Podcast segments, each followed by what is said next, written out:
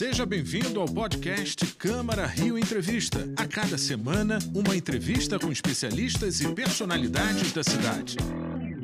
Olá, sejam bem-vindos ao Câmara Rio Entrevista. Hoje nós vamos falar da capacidade que a música tem de promover cidadania. Vamos contar a história da Orquestra de Violões do Forte de Copacabana, iniciativa surgida em 2011 pelo Instituto Rudá, que é uma organização sem fins lucrativos, de caráter cultural, educacional, recreativo e assistencial também, voltada a atender jovens de comunidades. O Antônio Carlos, músico e compositor da dupla Antônio Carlos e Jocafe, é o diretor musical do conjunto e nos atende hoje para esse bate-papo. Obrigada, Antônio Carlos, pela sua participação. Antes da gente começar a conversar, vamos assistir uma reportagem.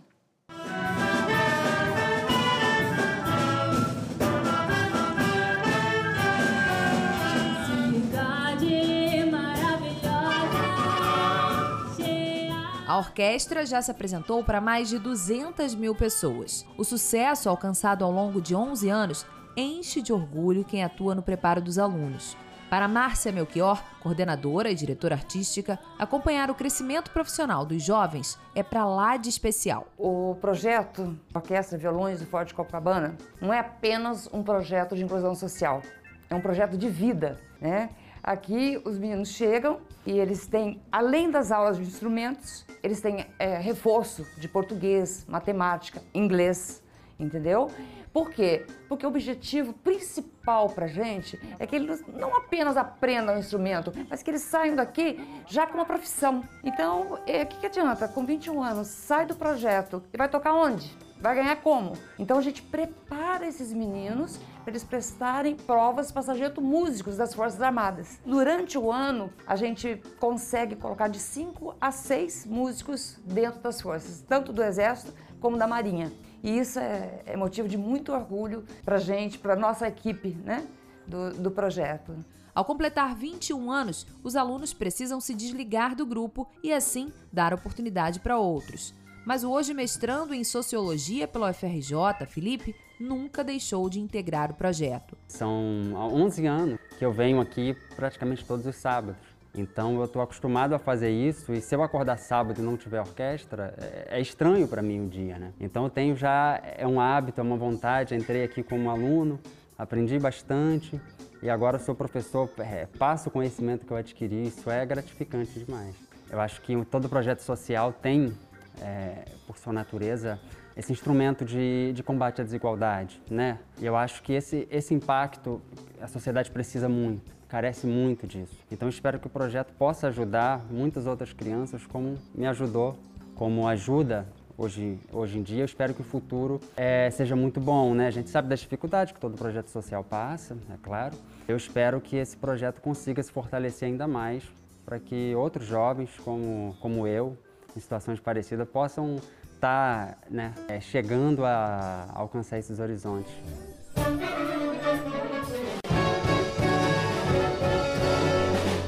Quem assiste às apresentações se encanta. Para Márcia, foi amor à primeira vista. Ela conheceu o conjunto um pouco antes da pandemia, quando atravessava um momento difícil, sem patrocínio e sem dinheiro para seguir adiante.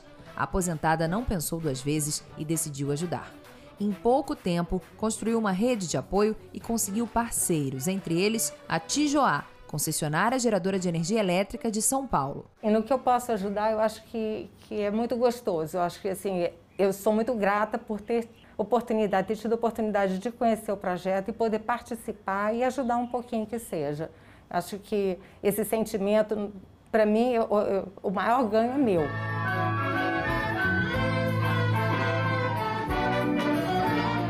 Inaugurado em 1914, o Forte de Copacabana testemunhou importantes acontecimentos da história do Brasil Hoje, cede o espaço para os ensaios da Orquestra de Violões e mensalmente é palco dos concertos que são abertos ao público.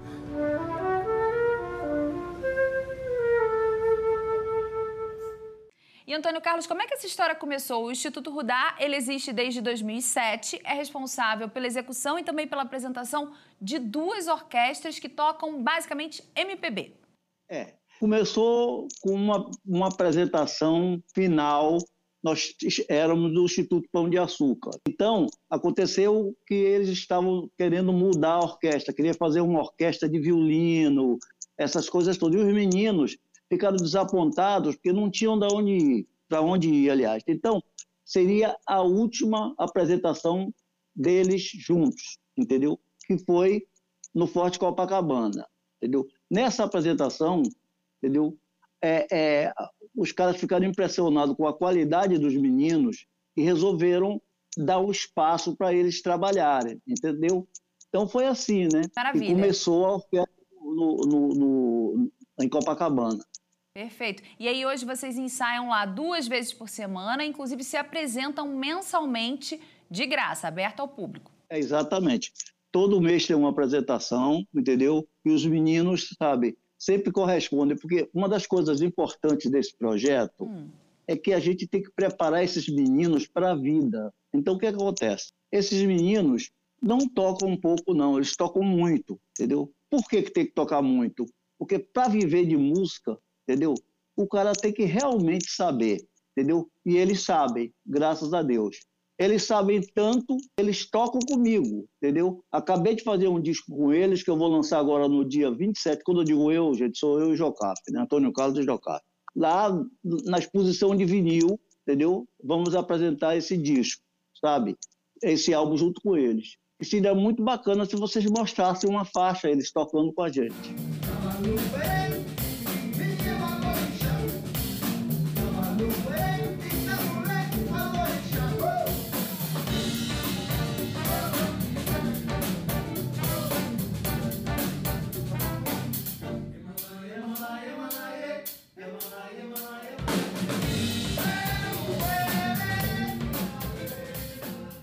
Agora, o projeto ele atende jovens entre 10 e 21 anos e de várias localidades aqui do Rio. Várias localidades, da Baixada de todo canto, né? Tipo assim, Pavão, Pavãozinho, aqui, sabe?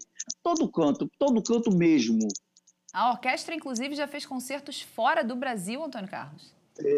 Já fez na França, Paris, Rennes, proporcionar um amadurecimento, um aprimoramento do gosto artístico, né? uma solidariedade entre os componentes da orquestra. Isso tudo a gente sabe que o ensino de música ele traz. Mas vocês também têm a preocupação de promover aulas de língua portuguesa, de inglês, de matemática. Por que isso? Porque, veja bem, um músico um, um, é um artista, e um artista tem que ter cultura, né? Tipo assim, artista sem cultura não existe, né? Uma pessoa que estuda teatro, ele conhece vários escritores, eles têm que ter uma noção de, de mundo, não é? Tipo assim, por isso que é importante que eles estudem essas coisas, falem inglês, entendeu? Já tomaram curso de francês, entendeu? É, é, isso, você tem que dar cultura a esse povo, porque músico, sabe, não adianta só saber tocar, tem que saber falar, o músico da entrevista, essas coisas todas faz com que eles tenham necessidade de realmente não falar bobagem, né? É verdade. E os resultados é, são cidadãos que têm a chance, inclusive, de escolher a música como um hobby. Eles também podem enveredar por outros caminhos, né? É uma capacitação para a vida. Não, veja bem, a maioria deles, porque eles tocam bem, não é para hobby, não, entendeu? Eles fazem concurso no Exército, passam e começam a viver uma vida digna, casam, sabe, e, e tem família, tem tudo, quer dizer, muda a vida deles. Mas por isso tem que ser um estudo grande, o cara tem que saber português, matemática, inglês, saber tocar o instrumento dele, improvisar, fazer tudo, né? Tipo, ser um músico de verdade. Muito legal. A gente viu aí o Felipe, que é um cientista social e é de ex-aluno, ele passou a professor da orquestra. Tem também o Wesley, que estuda música no FRJ, já ingressou na carreira profissional. Ele também compõe a sua banda com a dupla com o Jocaf, não é isso? E o Wesley toca comigo, entendeu? Tipo assim, vai tocar pelo mundo afora, porque é um super baterista, é um cara muita qualidade. O maestro é um gênio, é, sabe? Luiz Potter é muito bom, muito bom, é tudo de primeiro nível. Entendeu? Quem vai assistir o show lá em Copacabana hum. não vai assistir um show de, de de pessoas que tocam pouco, sabe? Que vai lá com pena para fazer média, não. Lá não tem isso, não. Você vai ver um show, certo? O cantor é fantástico, entendeu? A cantora é muito boa, entendeu? Tipo assim, você precisa ir lá. É, é, domingo, sábado, não está fazendo nada, vai ver o show da orquestra. Você vai ver um show. como se fosse ver o meu show, de Milton Nascimento, de João Bosco. De... É, é muito bom. Os meninos são realmente fantásticos. São meus filhos, desculpe que estou falando, porque eu amo esses meninos. Tá certo. Daqui a pouco, então, a gente continua conversando sobre seus filhos e seus meninos, tá bem?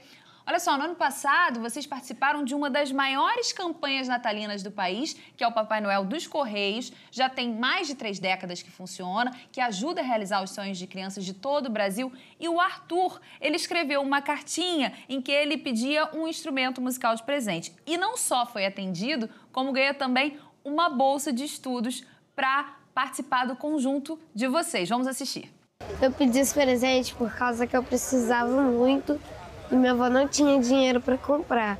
Então minha mãe esperou e só essa oportunidade aparecer e conseguiu, conseguiu a minha flauta transversa. A melodia mexe com a minha cabeça, mexe com o meu coração, mexe com tudo meu. Eu amei! Que bonito isso, hein? Que emoção poder proporcionar não só momentos como esse, a entrega do instrumento, que o Arthur jamais vai esquecer, eu tenho certeza, mas também oportunidades para que ele e outros meninos consigam trilhar caminhos pela música, onde quer que eles queiram. É, o Arthurzinho está cada dia melhor. Ele está cada dia melhor, muito esforçado, entendeu? Tipo assim, e ano que vem nós também vamos fazer essa mesma coisa. Vamos continuar fazendo esse trabalho de receber os meninos, sabe?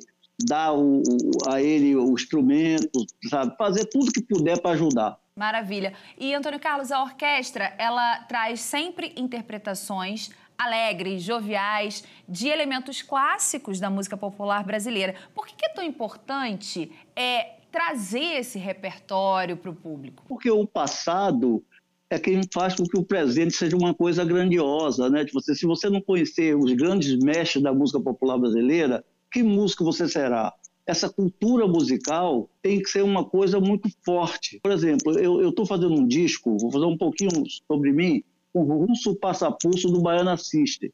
Ele tem, ele sabe tudo de todo mundo, ele tem o um conhecimento geral de que é música popular brasileira. E esses meninos precisam conhecer os compositores. E Potter, o maestro da orquestra, tem uma cultura musical fantástica, entendeu? É muito talentoso, é muito bom. E Antônio Carlos, você mencionou essa parceria com o Russo Passapulso, do Baiana System. Você e sua dupla, Jocaf, depois de 26 anos, vão lançar um trabalho novo. Inclusive, foram a Los Angeles gravar um álbum de inéditas e fizeram parcerias, compuseram junto com o Passapulso durante a pandemia? Foi a pandemia, sabe, parou tudo, né? Aí, durante a pandemia, Márcia Melchior, produtora nossa, entendeu? E produtora da orquestra também, resolveu fazer tudo de vez. Eu tinha 26 anos que não estava gravando, fiz umas músicas com o Russo, certo? Durante a pandemia, gravamos o disco, certo? Que é um disco chamado Alto da Maravilha, que vai sair em novembro, entendeu? Foi lançado agora um single com a participação de Gilberto Gil com a gente, certo? É, a música é Mire Mire. Temos o disco também feito na pandemia, feito com os meninos da orquestra, Violão do Forte Shalom, certo? E, e temos é, é, o disco que nós fizemos agora em Los Angeles. Esse disco de Los Angeles não, não, não foi feito com os meninos, foi feito com o pessoal dos Estados Unidos, entendeu? Com os músicos de Sérgio Mendes, com o Drew, com a Edlin, sabe? E foi realmente fantástico, foi uma viagem fantástica. Em breve meus meninos vão comigo para lá. Ah, vão, vão sim, tenho certeza. E então vocês estão atualizadíssimos e muito ativos, fico feliz de saber. Mas quem quiser ser parceiro da Orquestra de Violões do Forte Copacabana, como é que pode é, contribuir? É possível apadrinhar um músico, é possível fazer doações como pessoa física, mas as empresas também podem ajudar através da Lei Rouanet, não é isso? Podem sim, claro que podem. Entendeu, Tio e, e, e, realmente essa não é a minha seara, essa é a seara de Márcia Melchior. Mas eu devo dizer que toda ajuda é bem-vinda. E além disso, os interessados em compor a orquestra, integrar esse conjunto, podem entrar em contato pelo site e também pelas redes sociais, arroba Violões do Forte, né? Veja bem, esse trabalho é um trabalho muito importante, é um, um trabalho que as pessoas precisam participar. Então, quem puder ajudar, por favor, dá a sua ajuda, que vai ser muito bem-vinda. E quanto aos meninos que sintam que tem jeito para música, que gosta de música, vão lá, é no Forte Copacabana, violões do Forte, chega lá e o maestro vai escutar, se ele já tocar alguma coisa, a gente vai ver eles tocando, vamos fazer uma avaliação, entendeu? É, vai ser muito bacana, entendeu? Eu adoro os meninos, sabe? A gente tem que fazer o melhor que a gente der. Parabéns pelo projeto, muito obrigada pela entrevista, Antônio Carlos, até a próxima. Obrigado a você, Mariana, você é ótimo. Um beijo. O Câmara Reentrevista dessa semana fica por aqui. Você pode rever esse conteúdo pelo canal da Rio TV Câmara no YouTube, além de acompanhar as novidades da Câmara Municipal pelo nosso site câmara.rio e também nas nossas redes sociais, arroba Câmara Rio. Muito obrigada pela companhia e até o próximo encontro. Esse foi o podcast Câmara Rio Entrevista. Acompanhe as notícias sobre a Câmara do Rio em nosso site câmara.rio e nas nossas redes sociais, arroba Câmara Rio.